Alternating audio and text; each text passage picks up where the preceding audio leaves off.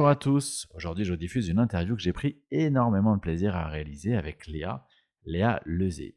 Léa est médium et elle va nous expliquer durant cet entretien ce qu'est sa médiumnité et quel sens elle lui a donné. Personnellement, je suis Léa depuis un certain temps. J'aime beaucoup sa simplicité, j'aime beaucoup son authenticité et son extrême sensibilité. Vous savez, dans la vie, il y a des rencontres qui sont marquantes. Assurément pour moi, Léa en fait partie. Je vous propose de la découvrir sans plus attendre et je vous remercie tous pour votre fidélité.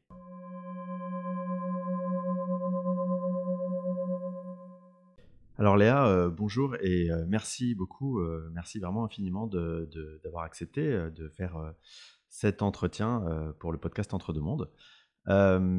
tout simplement pour les personnes qui ne te connaissent pas, bah, je, te laisse te présenter. Euh, alors c'est toujours une question euh, piège parce que je ne sais jamais vraiment comment me présenter. Euh, alors, eh bien, je m'appelle Léa Lezé. je suis ce qu'on pourrait appeler une médium. je perçois les êtres invisibles, je perçois ce qu'on pourrait appeler des énergies, des, on va dire des consciences qui sont extérieures à moi-même et que je ne peux pas forcément percevoir avec mes yeux de matière. Euh, ça depuis toujours, ça a toujours été, ça se développe au fil du temps et euh, la vie a fait en sorte que j'en fasse mon métier, c'est-à-dire que j'ai pas vraiment le choix. Euh, et, c'est un métier qui à la fois me passionne et à la fois bah, implique que, ma vie entière soit conditionnée par tout ça. Euh, voilà, donc euh, j'ai 27 ans aujourd'hui. J'ai commencé ce métier quand j'avais 20 ans, je crois, ou 21. Euh, à savoir que j'ai découvert ma médiumnité quand j'avais à peu près 6-7 ans. Alors elle était déjà un peu manifestée depuis un moment, mais j'ai à peu près compris ce que c'était à ce moment-là. je dis bien à peu près parce que je pense que, disons que durant l'enfance et l'adolescence, on comprend pas tout de suite. Hein. On, ajoute des pièces au puzzle et puis au bout d'un moment, on se dit ok, d'accord, c'est ça. Ouais. Comment ça se manifeste à toi euh, quand tu es, quand es enfant, justement, à 6-7 ans? C'est quoi les premières manifestations qui te laissent penser que bah y a autre chose, quoi? Alors, il euh, y, a eu deux phases. Euh, la première phase, ça a été une phase qui n'était pas suffisamment franche pour que je ne pense pas que c'était simplement mon esprit qui inventait des choses. Euh, dans le sens où je ressentais euh, des présences à côté de mon lit la nuit, enfin le soir quand je me couchais. Et, euh, ces présences étaient tellement fortes qu'en fait, ça me... c'est une sensation, quand, on la connaît, elle, vous prend au trip, quoi. C'est quelque chose qui... Le corps réagit, c'est viscéral. et j'entendais des bruits de pas à côté du lit. Alors mon père essayait, pardon, euh, mon père essayait de me rassurer en me disant que c'était les bruits des fils électriques dans les murs qui faisaient du bruit. Euh, ça, a marché quelques temps. ça a marché quelques temps euh, jusqu'au jour où la deuxième phase est intervenue. Ça a été la plus violente et ça a été la plus difficile à intégrer pendant les 20 premières années, les 15 premières années de ma vie suite à ça.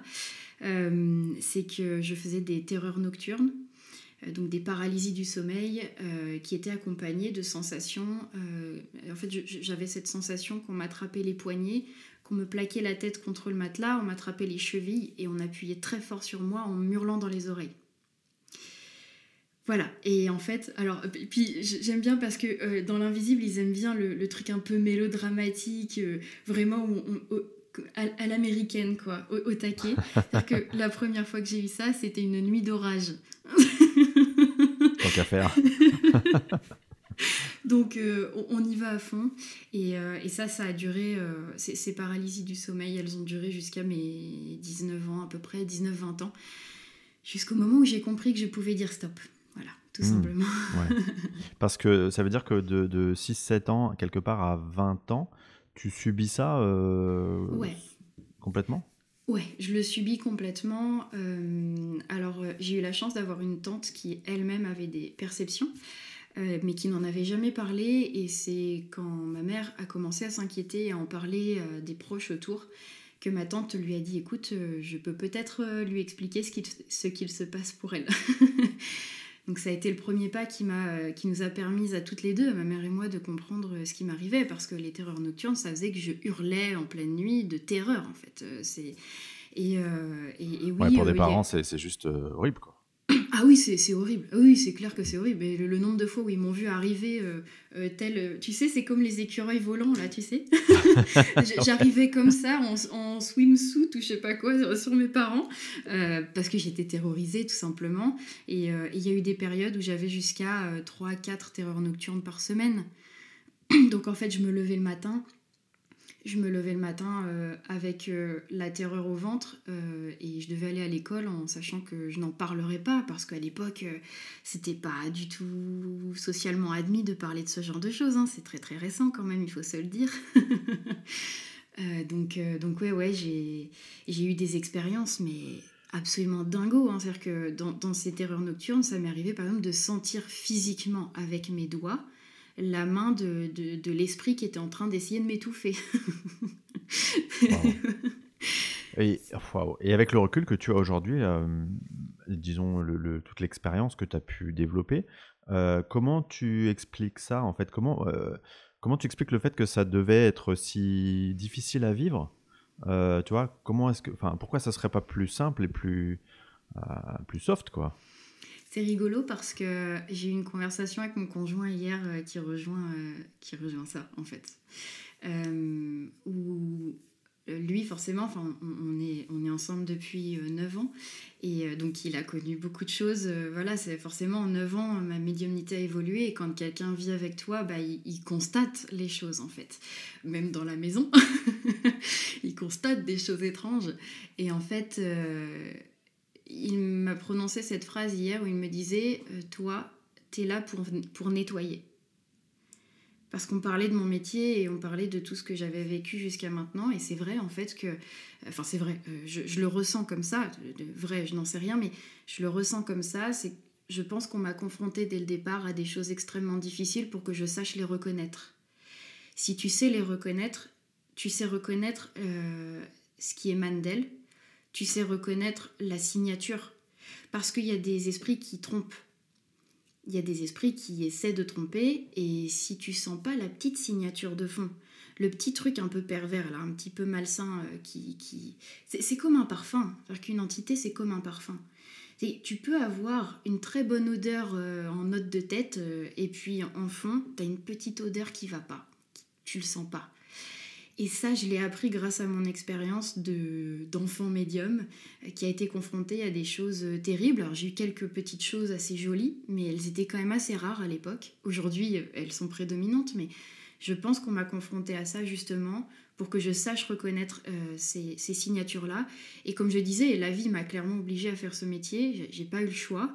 Et, je pense que mon objectif, et je le sens dans les séances que je fais au quotidien, mon objectif c'est de faire du nettoyage. Donc il faut savoir reconnaître ce qui a nettoyé. C'est-à-dire que toi, quelque part, en tant que médium, parce qu'on pourrait penser, euh, tu vois, euh, faire une, généralité et dire que un médium euh, et un autre médium, c'est quelque part le même rôle. En fait, si je comprends ce que tu me dis, finalement, ta médiumnité, elle est vraiment orientée sur cette notion-là de nettoyage, c'est ça? Ah oui, oui, pour moi, il n'y a pas, a pas qu'une seule forme de médiumnité. Hein. Et, et c'est aussi pour ça qu'il n'y a pas vraiment de vraie concurrence entre chaque médium. Il y a autant de rôles qu'il y a de médiums, en fait. Euh, moi, j'ai effectivement ma propre patte, ma propre signature, et je pense que euh, tout le monde a sa place dans ce sens que hum, nos personnalités aussi vont en quelque sorte modeler notre rôle de médium. Ça va teinter la médiumnité. Par exemple, euh, moi, je ne fais pas de contact défunt. J'en perçois, mais je ne fais pas de contact défunt. Euh, en tout cas d'esprit de, euh, humain désincarné. À côté de ça, j'ai une, de mes amies qui est pour moi une des meilleures médiums euh, actuellement, qui, elle, perçoit très très bien les défunts et, et c'est plutôt axé là-dessus. Moi, je sais qu'on me demande plutôt d'aller chercher dans les terres, d'aller chercher des informations et d'être un peu la bidouilleuse. J'ai l'impression d'être un peu la mécanicienne des structures des gens. C'est-à-dire que les gens qui viennent te voir, finalement, euh, ton action sur eux, c'est quoi? C'est d'aller euh, chercher dans leur euh, dans ce qui a ce qui gravite autour d'eux quelque part, c'est ça? Le, les informations, de leur communiquer et puis de restructurer un peu ça? C'est ça. Alors, euh, je, découvre de plus en plus des choses, c'est-à-dire que le discours que je vais avoir aujourd'hui sur ma manière de travailler, il va changer dans le temps et il a déjà changé depuis quelques temps. Effectivement, en fait, quand la personne vient me voir, tout de suite, on va m'envoyer des images. Je vais percevoir. Alors, moi, je me connecte à ce qu'on pourrait appeler le monde imaginal. Euh, c'est Corbin qui a défini euh, cet espace, on va dire, je sais pas, cette dimension euh, comme étant le monde imaginal. C'est ce qui se rapproche le plus de ce que je perçois. C'est-à-dire que pourquoi je dis que c'est le monde imaginal? Parce qu'en fait, si je fais un lien entre moi, ce que je perçois depuis des années, la manière dont je le perçois et comment ça se présente, eh bien, ça colle énormément à ce que Corbin a pu décrire comme étant le monde imaginal. C'est-à-dire que dans ma conception, je vais en parler à ma manière, hein, c'est préférable, euh, dans ma perception des choses, j'ai euh, accès à une dimension qui fait un petit peu l'intermédiaire entre quelque chose d'encore plus subtil et la matière. C'est-à-dire que c'est une dimension dans laquelle euh, l'information va se faire forme, couleur, esprit, ce que tu veux, cette information, elle va se manifester de différentes manières. Moi, par exemple, quand je reçois quelqu'un en consultation, je vais pouvoir peut-être euh, avoir accès à une image de ces structures énergétiques.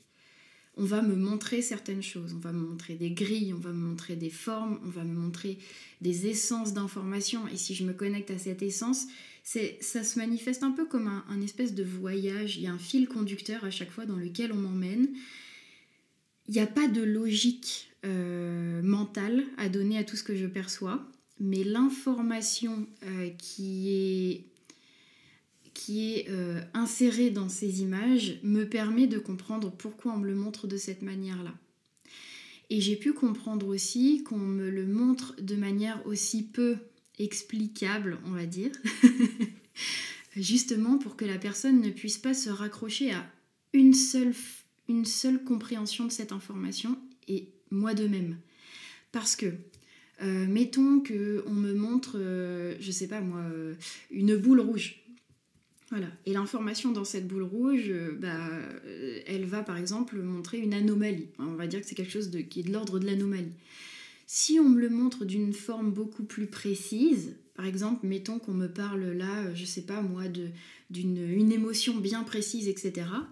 Bah, le fait que moi je considère, tu sais, qu'on me le montre de manière beaucoup plus précise et que je considère que c'est cet élément précis qui m'est montré, je perds toute la pluralité, toute la, complexité de l'information et tout ce qui potentiellement euh, pourrait faire partie du soin, mais que je ne permettrai pas et que je ne laisserai pas vivre, évoluer si euh, je me concentrais sur un élément précis de cette information.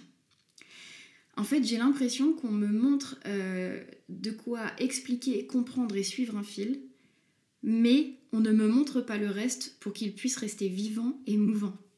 et mouvant, pardon. D'accord. Est-ce que je me fais euh, comprendre? Parce Ouais, si, si, si, c'est très clair, c'est très clair. Euh, en tout cas pour moi.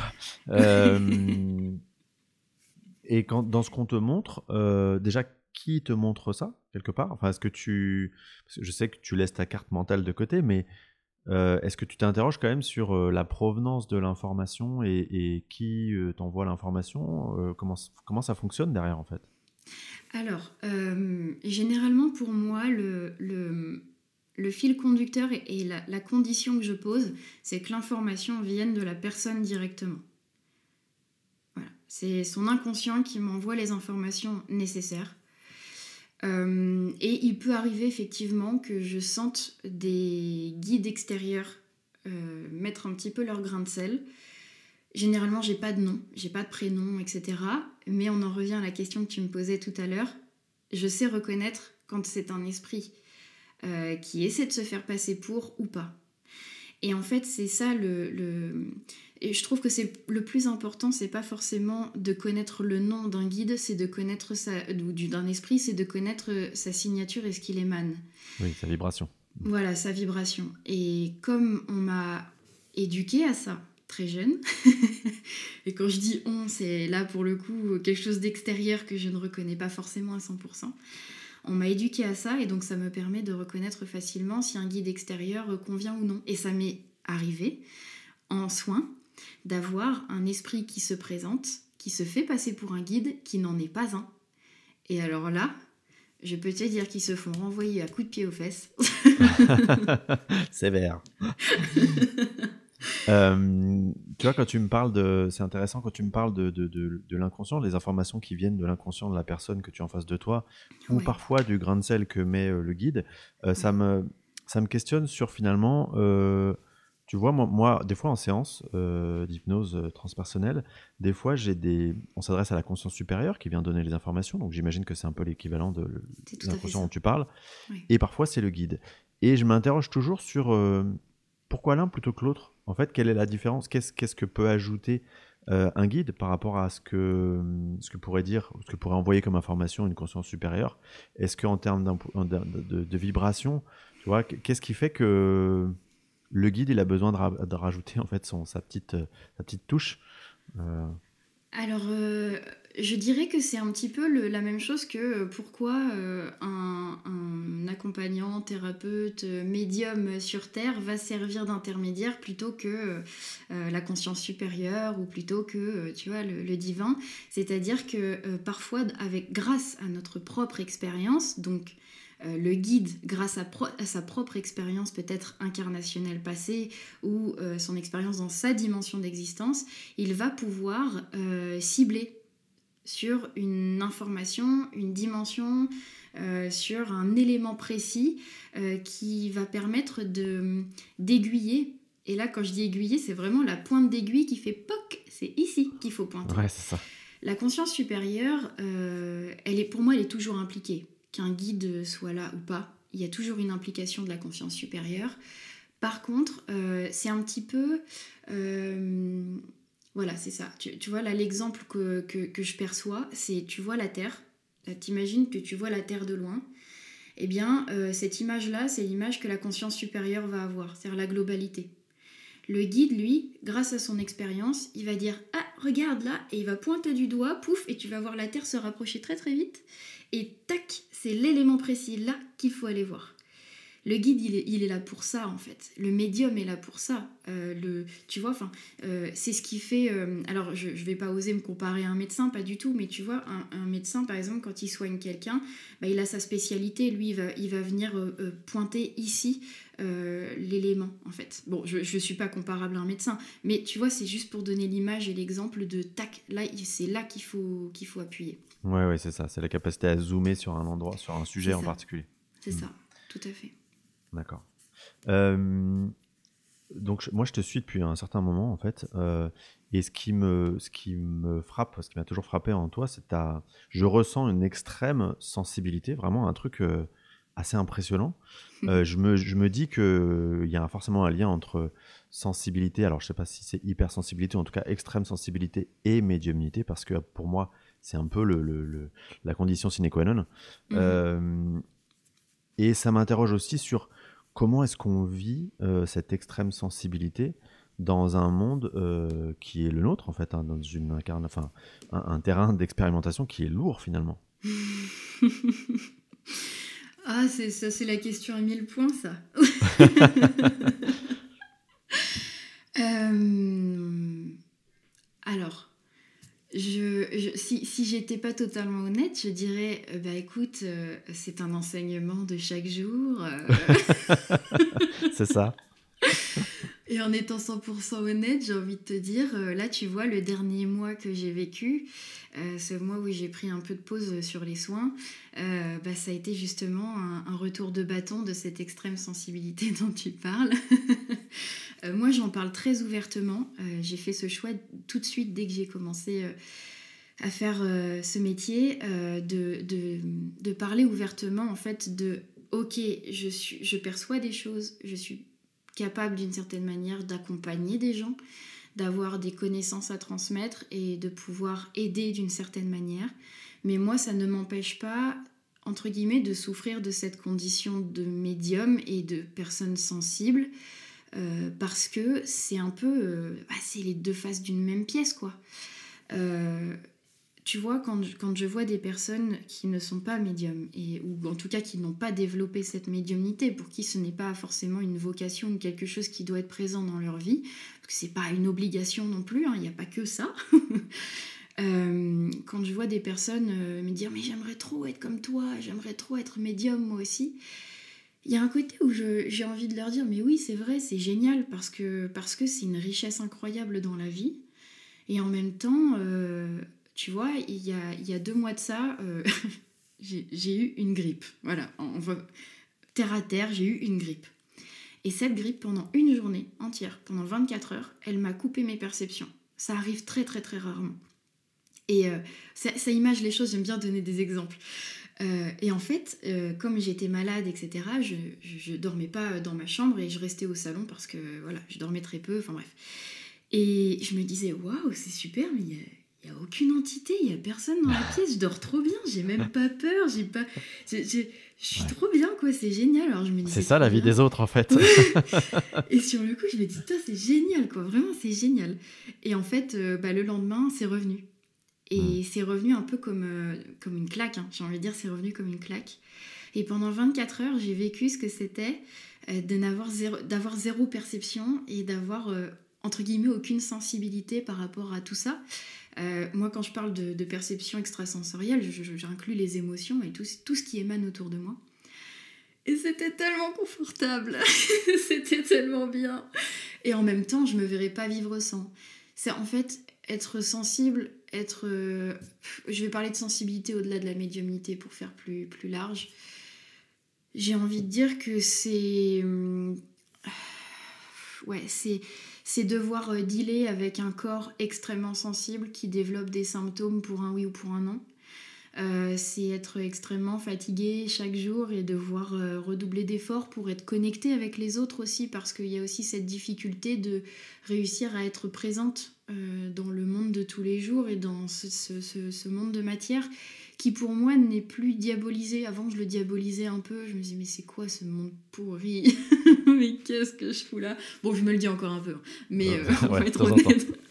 mais, euh, mais en fait il y, a des choses tellement chouettes et, de me reconnecter à la nature, je crois que c'est ce qui m'a sauvé justement de cette difficulté que la médiumnité implique au quotidien.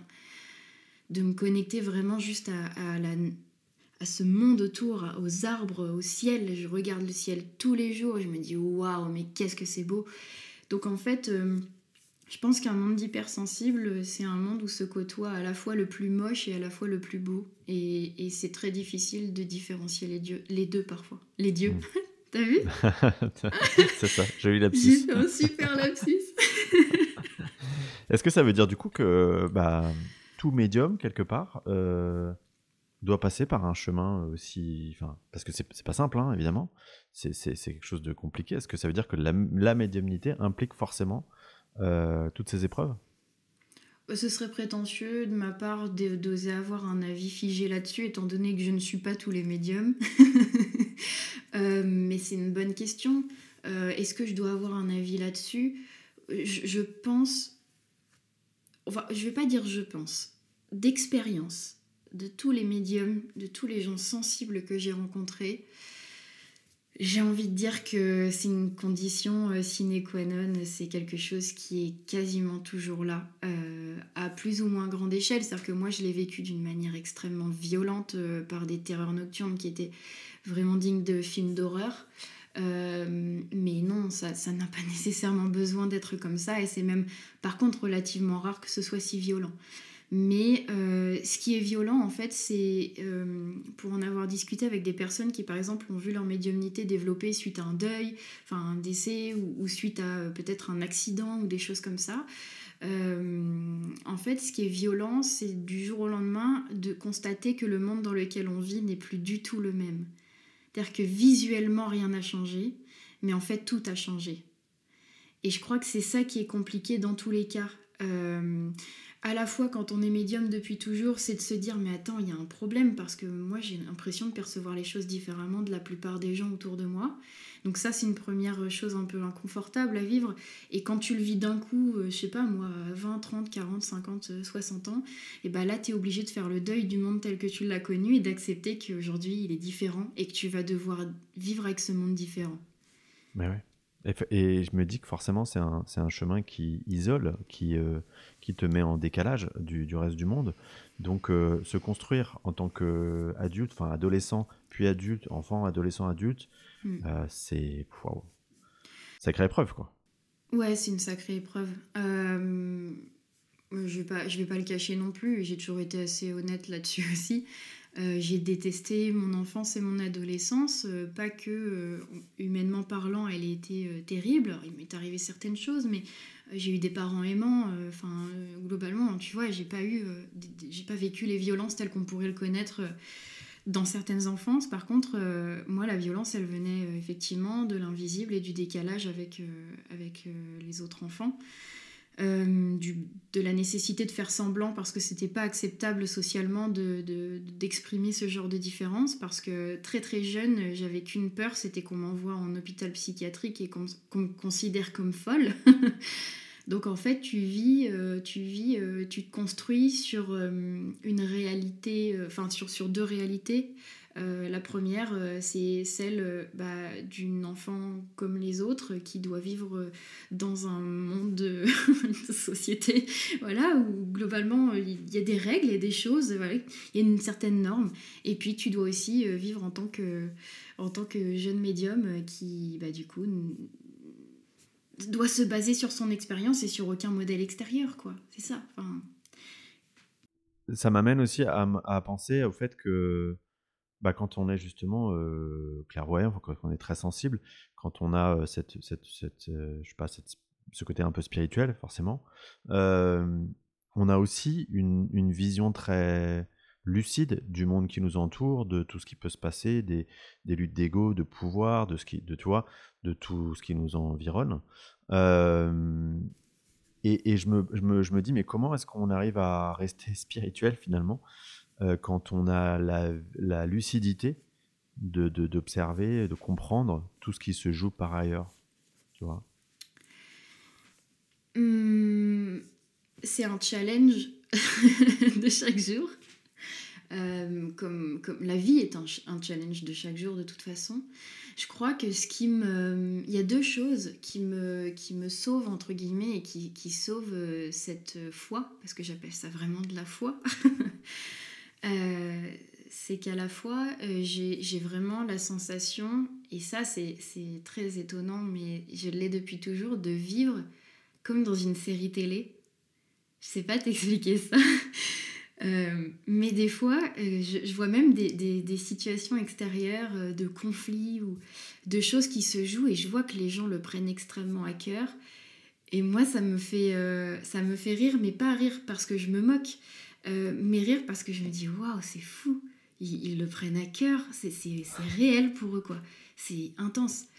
Euh, et puis des fois, je me fais prendre dans le jeu aussi. Hein. Faut pas considérer qu'on a tout compris et tout vu et tout, tout saisi. Il y a ça, et en même temps, euh, j'ai tellement de. Alors là, il va falloir que je réussisse à expliquer avec des mots ce que je vois. bon courage. Euh, en fait, au quotidien, j'ai vraiment cette... comme si j'avais un écran dans mon esprit qui me montre et qui me fait ressentir des choses particulières, euh, des images de trucs très très beaux, des connexions euh, intenses. En fait, je crois que le seul mot qui convient, d'ailleurs, je l'ai jamais nommé comme ça jusqu'à maintenant, j'ai l'impression qu'on m'envoie de l'amour. Mais hmm. tu vois, pas de l'amour tel qu'on le conçoit en tant qu'être humain. C'est cette espèce de force qui est plus forte que tout, quoi. Je sais pas comment. L'essence même de, tout ce qui existe, concentré dans des images et des sensations incroyables que, qui entourent. Là, tu vois, j'ai l'impression que ça entoure ma tête. Et ça descend pas forcément dans tout mon corps, mais c'est vraiment juste autour de ma tête. Et dans les moments où, où je perds espoir et où j'en peux plus, parce que je me dis mais c'est pas possible, on va jamais s'en sortir, et ben je vois ça, tu vois. Je vois ça et, et, ça me rappelle à la fois pourquoi je suis là, à la fois que euh, bah il y a dans beaucoup d'humains euh, cette force-là qui existe même si elle est comme ça toute petite petite. Alors pour les gens qui m'écoutent, je fais le signe du doigt qui montre quelque chose de tout petit. Euh, mais y a toujours ça quelque part, tu vois. Et, euh, bah, et puis il suffit d'observer les gens. Euh, c'est-à-dire que il y a aussi le monde et aussi ce qu'on en perçoit. Les jours où j'ai envie d'en percevoir que le mauvais, j'en vois que le mauvais, tu vois. Et puis il y a plein de fois où juste je regarde les gens vivre dehors et je me dis waouh, c'est chouette. Tu vois, juste les choses simples, euh, genre les gens qui jouent à la pétanque euh, à côté sur le terrain de pétanque, euh, un enfant qui fait un câlin à sa mère. Et tu vois ça, ça c'est hyper puissant. On a l'impression que c'est insignifiant, mais c'est hyper puissant. Et, et, ça, ça, ça nous rappelle pourquoi on est là, quoi. Et ça donne le courage de continuer. Waouh. Ouais, ouais, ouais. Bah écoute, je suis assez d'accord avec toi. Euh, tout à l'heure, tu parlais de, la manière que tu as de percevoir euh, ce monde de l'invisible et toutes les énergies qu'il compose. Mmh. Euh, moi, je me pose souvent la question de, bah, tu sais, on, a bien identifié bon, qu'on a un ou des guides, qu'on est mmh accompagné de défunts, mais pour moi, euh, le monde de, subtil, le monde des énergies qui nous entourent, il est beaucoup plus vaste en fait que ça. Mmh sauf qu'on a du mal à mettre des mots ou des, tu vois, des concepts dessus. Euh, toi, comment tu, tu, vois, tu perçois toutes ces énergies qui nous entourent? Est-ce que, tu vois, je, pense à des êtres de, de, la nature, je pense à des, euh, des gardiens de maison, enfin des, choses euh, qui, mhm. qui, moi, qui peuvent arriver en séance et qui me surprennent toujours un peu parce que ça, ça, ça sort de ma carte mentale. toi, comment tu... Voilà. comment est ta réalité par rapport à ça? Alors, ma réalité, elle est que je perçois une multitude de dimensions et d'êtres différents. Euh, je ne vais pas me connecter chaque jour aux mêmes dimensions parce que ça dépend aussi de sur quelle fréquence je vibre moi-même, tu vois. Donc il y a des jours par exemple où ça va être plus difficile de connecter avec euh, les guides, des fois ça va être plus difficile de connecter avec les êtres de la nature des fois plus difficile de connecter avec les défunts, euh, parce qu'en fait, ça dépend sur quelle fréquence euh, je suis ce jour-là. Alors si je dois connecter avec une ou une autre dimension, bah, c'est à moi d'adapter, tu vois, d'adapter bah, mon altitude. ouais. Ta fréquence. Je suis une montagne. c'est ça. Bienvenue dans mon monde. en fait, encore une fois, c'est une question de comment je vais. Comme, euh, il y a des, moments où je vais percevoir euh, cette multitude de dimensions, par exemple sous, la forme d'une toile d'araignée. Il y a des fois, je vais euh, le percevoir sous la forme d'une sorte de millefeuille. Des fois, on va me montrer plutôt une échelle. en fait, c'est des images qui me permettent de, créer une, forme, encore une fois, quelque chose qui soit mentalement acceptable et qui me permette de prendre des décisions et d'orienter ma conscience vers tel ou tel endroit. Mmh. Et donc, euh, par exemple, euh, si on parle des différents êtres avec lesquels je connecte, généralement, il y a quand même une certaine quantité, entre guillemets, on parler grossièrement, de dimensions que j'ai déjà visitées ou avec lesquelles j'ai déjà connecté et donc, quand je perçois un être quelque part dans une maison, quand je fais des libérations de lieux, ou euh, quand je connecte avec quelqu'un pendant une séance, dès que je perçois une entité, généralement, sa vibration, sa signature, moi j'appelle ça une signature énergétique, elle m'aiguille, elle m'oriente vers euh, la dimension à laquelle elle appartient, parce qu'il y a des grandes tendances. C'est-à-dire que, ah c'est très difficile à expliquer. En fait, pour expliquer les choses le plus simplement possible, on va prendre l'image de l'échelle. Mettons que euh, chaque barreau de l'échelle soit une dimension. Ouais. Euh, par exemple, la, dimension des défunts, des, humains désincarnés, euh, elle, ça va être le premier barreau, la nôtre, ça va être le deuxième. On va grossir. les êtres de la nature, c'est celui d'après, les guides, c'est celui d'après. J'ai visité consciemment chaque barreau de l'échelle. Et donc maintenant, quand je perçois une entité, globalement, c'est presque comme si le barreau de l'échelle euh, à laquelle l'entité appartient va presque s'enluminer, tu vois. Je sais qu'elle vient de là. Donc je vais aller fouiner dans ce barreau de l'échelle. Mais la complexité, c'est que quand tu vas dans ce barreau, hop, tu as accès à la dimension, par exemple, des êtres de la nature. On va parler de ça. Chaque barreau a sa propre échelle, parce que dans chaque dimension globale, tu as des sous-dimensions tu vois? et donc après, euh, la, première étape, on va dire, elle est mentale, mentale supérieure, hein, parce que le mental inférieur, il serait perdu là-dedans. C'est ton mental supérieur qui va prendre des décisions, des directions, etc. Comme tu choisirais par exemple d'aller en vacances à tel endroit. Tu, tu décides mentalement d'aller à tel endroit. Par contre, après, il faut savoir, il faut savoir accepter l'inacceptable ou l'inattendu ou l'imprévu. Euh, ceux qui aiment jouer avec la langue des oiseaux, ils vont entendre euh, ce qui n'est pas prévu dans l'imprévu, mais l'un qui est prévu aussi. tu vois Donc, il faut accepter que ce qui est de l'ordre du non prévu pour nous, hmm. c'est finalement l'un avec un grand U qui est prévu de l'autre côté. C'est-à-dire qu'à un moment donné, on a décidé de nous emmener quelque part, on a décidé de nous, hop, nous tendre un fil qui nous emmène d'un point A à un point B. Sauf que comme nous, on n'est pas câblé à la base pour euh, créer de nous-mêmes, ou en tout cas concevoir ce type d'existence, il faut savoir être euh, vide de toute intention. Et accepter que ce qui vient, c'est ça. Et c'est tout. Alors quand je dis ça, euh, c'est pas c'est ça et puis on le remet jamais en question. tu vois, il y a toujours une part, en tout cas de moi, qui se dit ok, là, Léa, te, euh, ok. T'es parti loin. Mais euh, généralement, tu sens qu'il y a toujours quelque chose qui. Toujours des synchronicités, des choses qui font qu'on te dit Ok, tu vois, t'as bien fait de suivre euh, le fil parce que mm. ça t'a mené à telle information et elle était primordiale, par exemple, pour débloquer une situation dans une séance ou pour réussir à, à, faire de la libération de lieu comme elle devait se faire dans une maison. Euh, donc moi je perçois les choses de cette manière-là. Alors je parle en tant que entre guillemets professionnel euh, dans, les séances, mais moi par exemple dans mon quotidien, euh, c'est par exemple dans mes rêves. Je, travaille beaucoup dans mes rêves. Et dans mes rêves, euh, bah, quand je me réveille le matin, je sais globalement à quel état de conscience j'ai eu affaire. Est-ce que là, c'est un rêve qui va parler plutôt de mon état de conscience mental à moi, c'est-à-dire ça, ça m'appartient, c'est mes propres inquiétudes. Est-ce que là, ça concerne une personne extérieure potentiellement que je connais, euh, que j'ai en séance un ami ou quoi que ce soit Est-ce que là, c'est une conscience parallèle euh, qui est en train de vivre une expérience dans une autre dimension et dans ce cas-là, moi, j'ai pas à l'intégrer dans ma conscience quotidienne, c'est-à-dire que ça, ça, a s'est passé. moi, je vais pas m'encombrer l'esprit de ce qui s'est passé. Euh, est-ce que c'est un enseignement qu'on m'envoie aussi, qui est censé me servir d'une certaine manière? Ça, maintenant, j'ai appris à le reconnaître.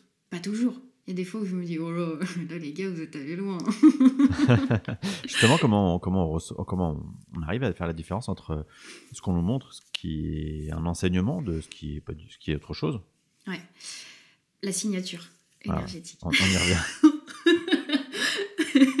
on revient qui de l'œuf ou de la poule euh, Oui, voilà, on en revient à ça, en fait. On en revient à ça, c'est-à-dire que c'est très difficile à expliquer. Euh, J'aimerais trouver un exemple.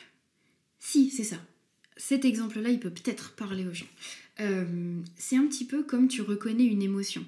Alors c'est pas facile pour tout le monde de reconnaître une émotion. Hein. Il y a des personnes qui, qui sont un peu perdues face aux émotions. On n'est pas tous câblés de la même manière. Mais pour ceux qui savent reconnaître une émotion, mettons que vous ayez quelqu'un en face de vous euh, qui est assez neutre de visage. Ouais. Mais vous sentez quand même qu'il y a un petit truc derrière une petite émotion là. Vous savez pas expliquer pourquoi vous ressentez cette émotion là, mais elle est là. Et eh ben ça, c'est un peu le ressenti que j'ai quand j'ai affaire à une énergie, mais sauf que maintenant j'ai appris à reconnaître euh, et j'ai appris à ne plus euh, euh, me dire ah, est-ce que c'est une émotion, pas une émotion, parce qu'en fait on m'a entraîné pendant des années. ouais, c'est ça. Bah oui, c'est le principe de l'entraînement. quoi. Voilà, principe de l'entraînement. Je, je, reconnais. Je reconnais. Et puis, tu vois, par exemple, en rêve, quand on, on t'envoie un enseignement, le rêve n'a pas du tout la même allure. Mais vraiment pas. Euh, oui, et puis, et puis pas la, au réveil, tu n'as pas la même euh, perception ou le même souvenir ou le, le, même ancrage de ce, rêve. C'est, Pas du tout. Ouais, ouais, ça n'a rien à voir et c'est. Euh, pour moi, les rêves les plus lucides et les plus intenses, je pense qu'ils sont comparables, par exemple, à, à, à, ce que peuvent vivre les personnes qui sont en sortie astrale. Euh, c'est-à-dire que la pleine conscience, mais dans une autre dimension avec des informations euh, différentes. pour avoir vécu en, partie une sorte des sorties astrales, c'est comparable à peu près. D'ailleurs, euh, il y a des sorties astrales qui se déclenchent grâce à des rêves très très lucides et, Oui, la frontière est très très très très fine quoi. C'est la frontière du, du, monde imaginal dans lequel on connecte, qui lui-même contient de nombreuses dimensions. Enfin, c'est sans fin. tu vois, là, l'image qu'on m'envoie, c'est la fleur de vie. Tout est intriqué, en fait. Il n'y a pas de frontière nette. Euh, mais du coup, il y a quand même euh, parfois, dans, dans, chaque dimension, tu sais reconnaître si, si, tu es dans une pleine dimension, si tu es dans un entre-deux, si tu es dans une dimension qui... Enfin bref, voilà, t'as compris. J'ai compris. Tout à l'heure, tu, tu, parlais de, tu sais, de, des personnes que tu côtoies et qui peuvent t'envier quelque part d'avoir ces perceptions, cet accès à ce monde invisible. Euh, souvent, je remarque que les médiums euh, sont mis un peu sur un piédestal, euh, sont, sont, sont, admirés. et, et, ça me fait me questionner sur comment est-ce que, quand on est médium, on se prémunit de, de cet ego spirituel finalement? Euh, déjà, je pense qu'il faut savoir pourquoi on devient médium et, pourquoi on en est venu à ça. C'est quoi la motivation première? Est-ce que euh, c'est d'un côté d'avoir une espèce de reconnaissance euh, de singularité, etc. Ou est-ce que finalement il y a derrière une profonde envie de, comprendre le monde dans lequel on vit? En fait, à partir du moment où tu te rends compte que le ratio souffrance, il est quand même assez équivalent au ratio euh, magnifique, tu te dis qu'il faut vraiment avoir besoin énormément de, d'être bien brossé dans le sens du poil et admiré pour pouvoir endurer ça. Euh, non, c'est, clair que c'est... Euh, je, je, vais prendre cette occasion d'en parler, c'est un fléau. C'est-à-dire qu'aujourd'hui, on a affaire à une partie de, vrais médiums, et je vais oser le dire comme ça, hein, de vrais médiums qui, pour le coup, n'ont pas forcément eu de choix pour la plupart, parce que c'est rarement un choix conscient, en fait, hein, que de devenir médium ou accompagnant dans ce domaine-là. Et, euh, et, je crois que ça, notre attitude et la manière dont on aborde les gens, la manière dont on aborde l'information qu'on transmet, euh, le fait de, reconnaître en fait qu'on a beau transmettre quelque chose, l'autre a tout autant à nous transmettre. Je crois que ça, ça fait, ça, rappelle une certaine forme d'humilité. Euh, je, je, n'ai jamais eu cette certitude euh, que tout ce que je transmets, c'est la vérité. J'ai jamais eu cette certitude-là parce qu'en fait, j'ai jamais cessé de douter. Alors le jeu après, c'est de ne pas laisser toute la place au doute, parce que le doute, il peut être fédérateur d'une forme d'humilité et d'une forme de ok, là, j'accepte de ne pas savoir, donc enseignez-moi les choses. Euh, mais euh, euh, je me suis perdue dans ce que j'ai dit, tiens. Ouais, il peut aussi être générateur d'impuissance, c'est-à-dire que tu oui, c'est ça, voilà, merci. je te suivais dans ton, dans ton raisonnement je me suis perdue toute seule et grâce à toi, je retrouve le fil. Oui, oui, et ça peut être à la fois extrêmement limitant euh, par, rapport à, par rapport à nos perceptions, c'est-à-dire que mm. trop de doutes euh, amoindrit, voire annule complètement toute possibilité de percevoir et juste de laisser la place. En fait, le l'ego et le doute, je crois qu'ils ont en commun d'être un peu comme du plomb. Il y a un truc extrêmement dense, en fait. Euh, à la fois dans le doute et à la fois dans, un ego qui prend toute la place, parce qu'encore une fois, l'ego est très important, et sans lui, je ne pourrais pas mener des séances et prendre des décisions et prendre du recul aussi sur les événements. Tu vois, en fait, l'ego, il, est aussi important que tout autre aspect de mon système humain. Euh, mais disons qu'un ego qui n'est pas mené par euh, des intentions nobles, il est, oui, il est lourd comme du plomb. Et là, on est un peu dans la, métaphore de l'alchimiste, euh, de réussir à trouver la bonne recette pour faire de ce plomb de l'or et de pouvoir le transmettre à sa manière.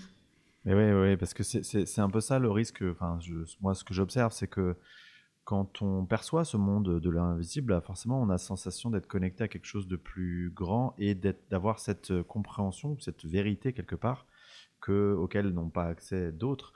Et cette euh, connexion à cette vérité peut nous faire croire que c'est la vérité, alors que quelque part, pour moi, c'est chacun a un accès à un propre angle de vue qui lui est subjectif.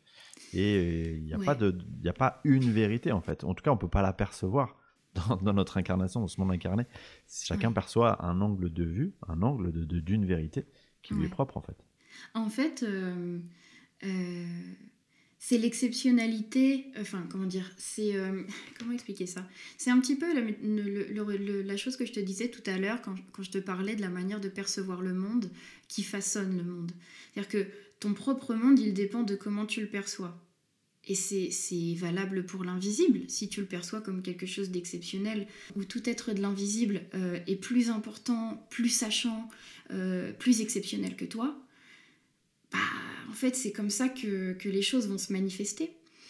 Euh, moi, je dirais que l'invisible, je le considère à la fois comme étant mon égal. Alors là, je le personnifie parce que c'est tellement vaste que je suis un peu obligée de, d'aiguiller, mais euh, je le perçois comme mon égal euh, et en même temps, euh, je le perçois comme mon enseignant. Et c'est comme ça que je considère toute personne avec qui je travaille en soins. C'est à la fois mon égal et à la fois mon enseignant.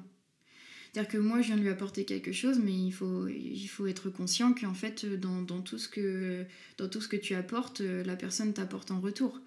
Euh, et, oui, je pense que la manière dont tu perçois l'invisible, ça va façonner la manière dont tu le présentes aux gens aussi. Et je pense que quand tu as besoin de valoriser une certaine forme d'ego, euh, eh bien, tu vas faire en sorte que l'invisible soit exceptionnel. Alors que quand l'invisible fait partie de ton monde et de ta vie, il n'est pas différent de ton quotidien sur Terre, en fait. C'est juste ailleurs. Ouais, ouais c'est hyper intéressant ce point de vue. Euh, merci pour ça. Euh, Avec plaisir. Pour les, pour les personnes du coup qui, qui euh, s'intéressent à ce que tu peux leur apporter, leur proposer, mhm. Qu'est-ce que tu pourrais nous dire de comment tu fonctionnes toi? Alors tu en as un peu parlé au, au début de l'épisode, mais pourquoi on vient te voir, qu'est-ce que ça peut permettre, euh, tu vois Est-ce que tu peux nous en parler? C'est tellement vaste. Ah je sais. je suis tellement. je suis relou avec mes questions. je suis tellement mauvaise vendeuse. Euh, parce qu'en fait, j'ai envie de dire que l'univers se charge bien de m'envoyer les personnes euh, qui trouveront quelque chose à mes côtés. Euh, mais il y a quand même des fois il faut savoir expliquer ce qu'on fait parce que sinon c'est un petit peu trop vaste. On en revient à la terre de loin et le guide qui dit c'est là qu'il faut pointer. Euh, alors, je fais des soins euh, qui touchent à la fois aux problématiques corporelles qu'aux problématiques qui ne le sont pas forcément.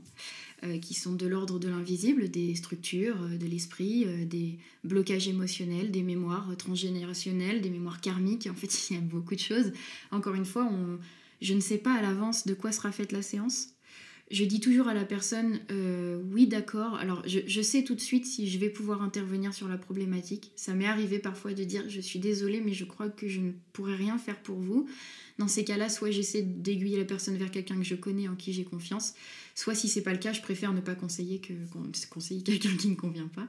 Euh, mais c'est arrivé assez rarement dans le sens où euh, je me laisse l'opportunité de pouvoir accompagner la personne. Elle m'expose sa problématique. Je lui explique que je vais faire mon possible, comme toujours, et que je vais faire de mon mieux, comme toujours. euh, qu'il n'y a aucune garantie que ça prendra la forme qu'elle attend parce qu'en fait moi-même j'attends aucune forme, je ne sais pas quelle forme ça va prendre. Par contre, euh, ce qui est très très intéressant, c'est que généralement euh, on m'envoie les images et, les, informations euh, de telle sorte que je vais pouvoir les transmettre à la personne et que ça sera transmis d'une forme qui lui convient et qui soit compréhensible pour elle. Dans la forme pratico-pratique, je, je, ne fais pas de soins en direct, c'est-à-dire quand je fais la séance, je suis de mon côté, la personne elle est allongée chez elle ou assise, peu importe, en tout cas elle est au calme. Et moi je me connecte grâce à sa photo. Le fait est que la manière dont je perçois l'invisible est tellement prenante. C'est un petit peu, tu vois, là l'image que j'ai, c'est un petit peu comme si j'avais une sphère autour de ma tête et tout ce que je perçois, ça prend toute mon attention et, toute ma conscience et j'ai plus de place pour l'interaction directe. Donc je fonctionne comme ça, je me connecte sur photo, euh, je fais tout un compte rendu. Alors maintenant je fais des comptes rendus en messages vocaux sur WhatsApp. Les comptes rendus durent euh, généralement assez longtemps. a à peu près une demi-heure, une demi-heure, trois quarts d'heure de compte rendu. Euh, je propose aux personnes aussi de, réserver leur séance soit avec ou soit sans rendez-vous téléphonique parce que parfois elles ont besoin aussi quand même d'avoir un contact direct à un moment donné. Et maintenant, je place le rendez-vous téléphonique plusieurs jours après la séance. Pour que les, les informations aient le temps de décanter, qu'elle ait le temps de prendre du recul, de vivre la séance de l'intérieur, de se poser et que les questions puissent euh, jaillir un peu comme des fleurs dans un champ, tu vois. et là, ah oui, d'accord, je cueille cette fleur et je te la donne. Euh, les personnes me posent des questions, elles me transmettent leurs ressentis, on en discute ensemble et ça fait un, voilà, quelque chose d'assez direct. Euh, ce qui fait que voilà, on, travaille des problématiques qui vont aller peut-être d'un état d'un état émotionnel compliqué, euh, de difficultés à trouver euh, une certaine clarté dans la vie quotidienne. Ça peut aller des pathologies physiques, des douleurs récurrentes depuis des années. Euh, ça peut aller aussi des questionnements qui sont vraiment d'ordre existentiel et qui prennent un peu trop de place. Ça peut être aussi simplement des personnes viennent me dire je ne sais pas pourquoi je suis là, mais je suis là. Et généralement, pour moi, quand la personne vient avec ce questionnement-là, c'est qu'il y a effectivement quelque chose euh, qui est déséquilibré, disharmonieux, mais qui euh, est pas encore assez matérialisé pour que la conscience puisse en saisir euh, l'essence profonde. Et donc c'est à moi d'aller chercher cette essence-là, tu vois. et puis pour moi c'est toujours un voyage en fait les soins. C'est un voyage dans le sens où on me montre des choses fabuleuses et j'essaie toujours de le décrire je décris tout aux personnes pour qu'elles puissent avoir au moins un petit peu de ce que je vois. Euh, et surtout, je ne déforme rien. Alors, euh, je peux te dire qu'il y en a qui doivent me prendre pour une sacrée évaporée. Hein, parce que. parce que des fois, je transmets des choses, je me dis waouh, bon, bah si cette personne, elle revient pas parce qu'elle me prend pour une folle, euh, c'est normal. Hein. Mais, spoiler alerte, elles reviennent toutes me voir en disant Waouh, je m'attendais pas à ça, mais c'était super ouais. Donc, euh, c'est des propres barrières qu'on se met. Oui, c'est ça. Et puis bah, après, je pense qu'il y a des personnes à qui ça n'a pas parlé. Et dans ces cas-là, il n'y a juste pas de suite et il se passe rien après. Et moi, j'ai transmis ce que j'avais à transmettre. Quoi. Ouais, tel que je le vois, c'était un peu, quelque part, tu fais office d'accélératrice de, de conscientisation. C'est-à-dire que des informations qui sont là et qui sont en gravitation et qui n'ont pas forcément été en, capacité d'être intégrées, bah, tu vas les redescendre et les transformer, les communiquer de telle sorte à ce qu'elle puisse être euh, comprise, intégrée et, digérée. C'est ça. C'est exactement ça. C'est, c'est vraiment des bulles d'information qui ne demandent euh, qu'à s'inscrire dans, dans, le champ vital, dans la conscience, mais qui, euh, d'une certaine manière, sont bloquées effectivement par ces barrières mentales qu'on peut se mettre parfois ou, ou bloquées par d'autres processus que moi je dois, je dois saisir. À la fois, il y a effectivement beaucoup de nettoyage dans les séances je fais beaucoup, beaucoup d'harmonisation, de, de, nettoyage de mémoire émotionnelle, euh, beaucoup de nettoyage d'entités, euh, beaucoup de... Enfin, il y, a beaucoup de choses comme ça à faire. Euh, de restructuration aussi. en fait, on a des couches de grilles structurelles qui sont un peu comparables à, nos différents systèmes du corps humain, tu vois, système nerveux, système veineux, en fait, on, on a énormément d'éléments différents, conjoints, qui forment notre système.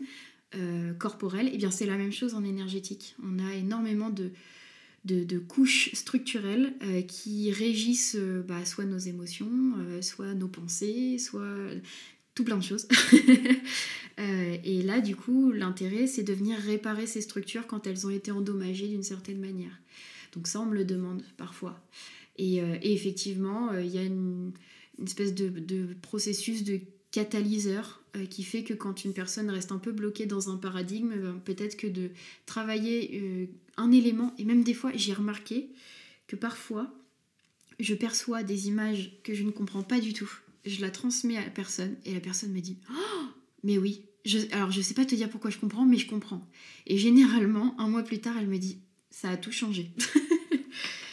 Mais tu sais pas pourquoi, tu sais pas. Et ça, c'est aussi une forme d'humilité dans le sens où euh, euh, je peux même pas me dire waouh, je suis trop forte. Parce qu'en fait, je ne sais rien. Oui, tu, ne maîtrises pas, en fait. non, mais ça, ça, renvoie quelque part à la notion de confiance dans le processus, dans l'intelligence de l'univers et de tout ce qui nous entoure. Et dans le fait que, effectivement, toi, tu es l'outil de, cette, euh, de ce mécanisme, de ce processus. quoi. C'est ça. Et puis ce qui est rigolo, c'est que c'est arrivé pas mal de fois. Alors toutes les personnes n'osent pas le dire parce que effectivement, euh, moi je le perçois pas mal du tout, mais ça pourrait parfois être perçu euh, un petit peu bizarrement. Mais ça m'arrive très souvent que des personnes me disent euh, c'est très bizarre, mais t'étais dans ma chambre cette nuit pendant que je dormais. J'ai vu un halo lumineux et je savais que c'était toi. Enfin, halo lumineux. Je suis pas en train de dire, ouais, je suis un maître de lumière. Je, suis un ange. Euh, mais, tu sais, un, un espèce de truc vaporeux. On va dire lumineux, on va dire vaporeux. Euh, une espèce de forme vaporeuse où des fois des personnes me disent avoir vu mon visage ou, avoir rêvé de moi et, que je leur transmettais des choses, des informations. Euh, alors moi, j'en ai pas du tout conscience, encore une fois. Hein. Là, c'est vraiment mon double éthérique qui fait son job de son côté.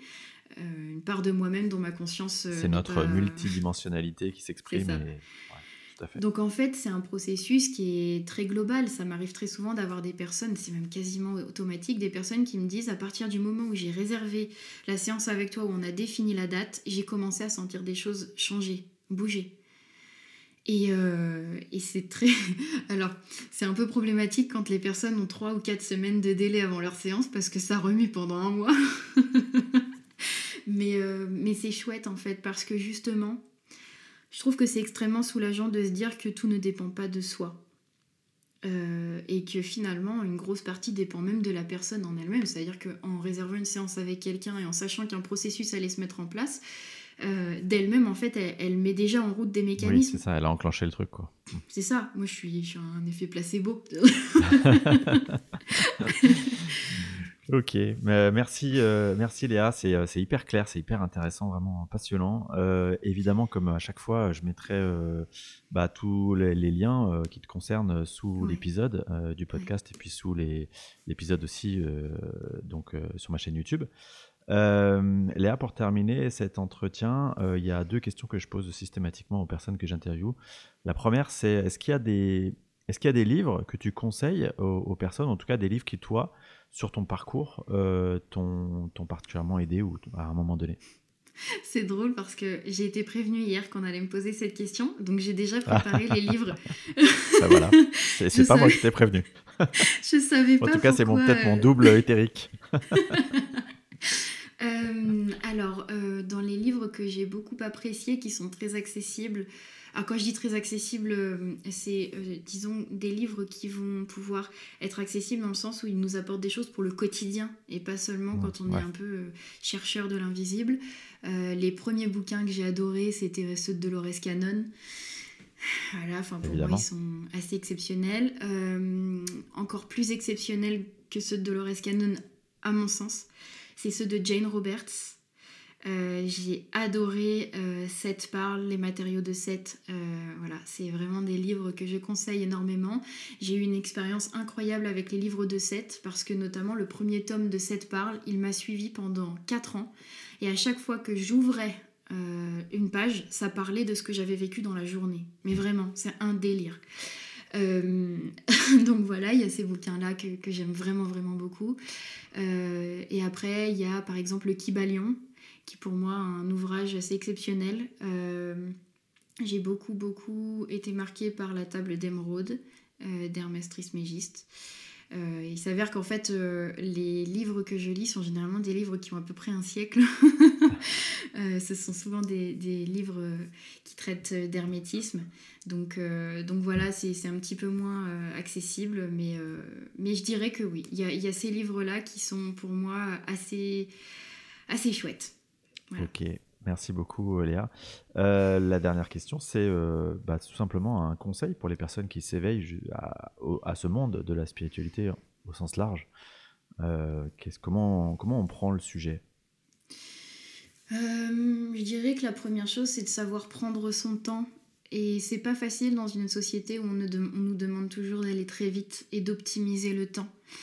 Euh, je pense que s'engager dans un chemin euh, spirituel, c'est justement apprendre à patienter. Et ça, euh, j'ai encore du mal à l'intégrer moi-même. c'est pas facile tous les jours. Mais je crois que ouais, c'est prendre son temps. Et le deuxième conseil que je donnerais, c'est justement d'éviter de mettre l'invisible sur un piédestal. On en a parlé tout à l'heure. Pour moi, c'est extrêmement important de considérer que ce qui existe de l'autre côté du voile n'est pas plus important que nous, parce que c'est le meilleur moyen de se donner à n'importe qui et à n'importe quoi. Bah écoute, euh, on va terminer là-dessus parce que c'est parfait. Euh, merci encore, euh, Léa. Merci à toi. Et merci à tous les auditeurs pour leur fidélité. Merci encore.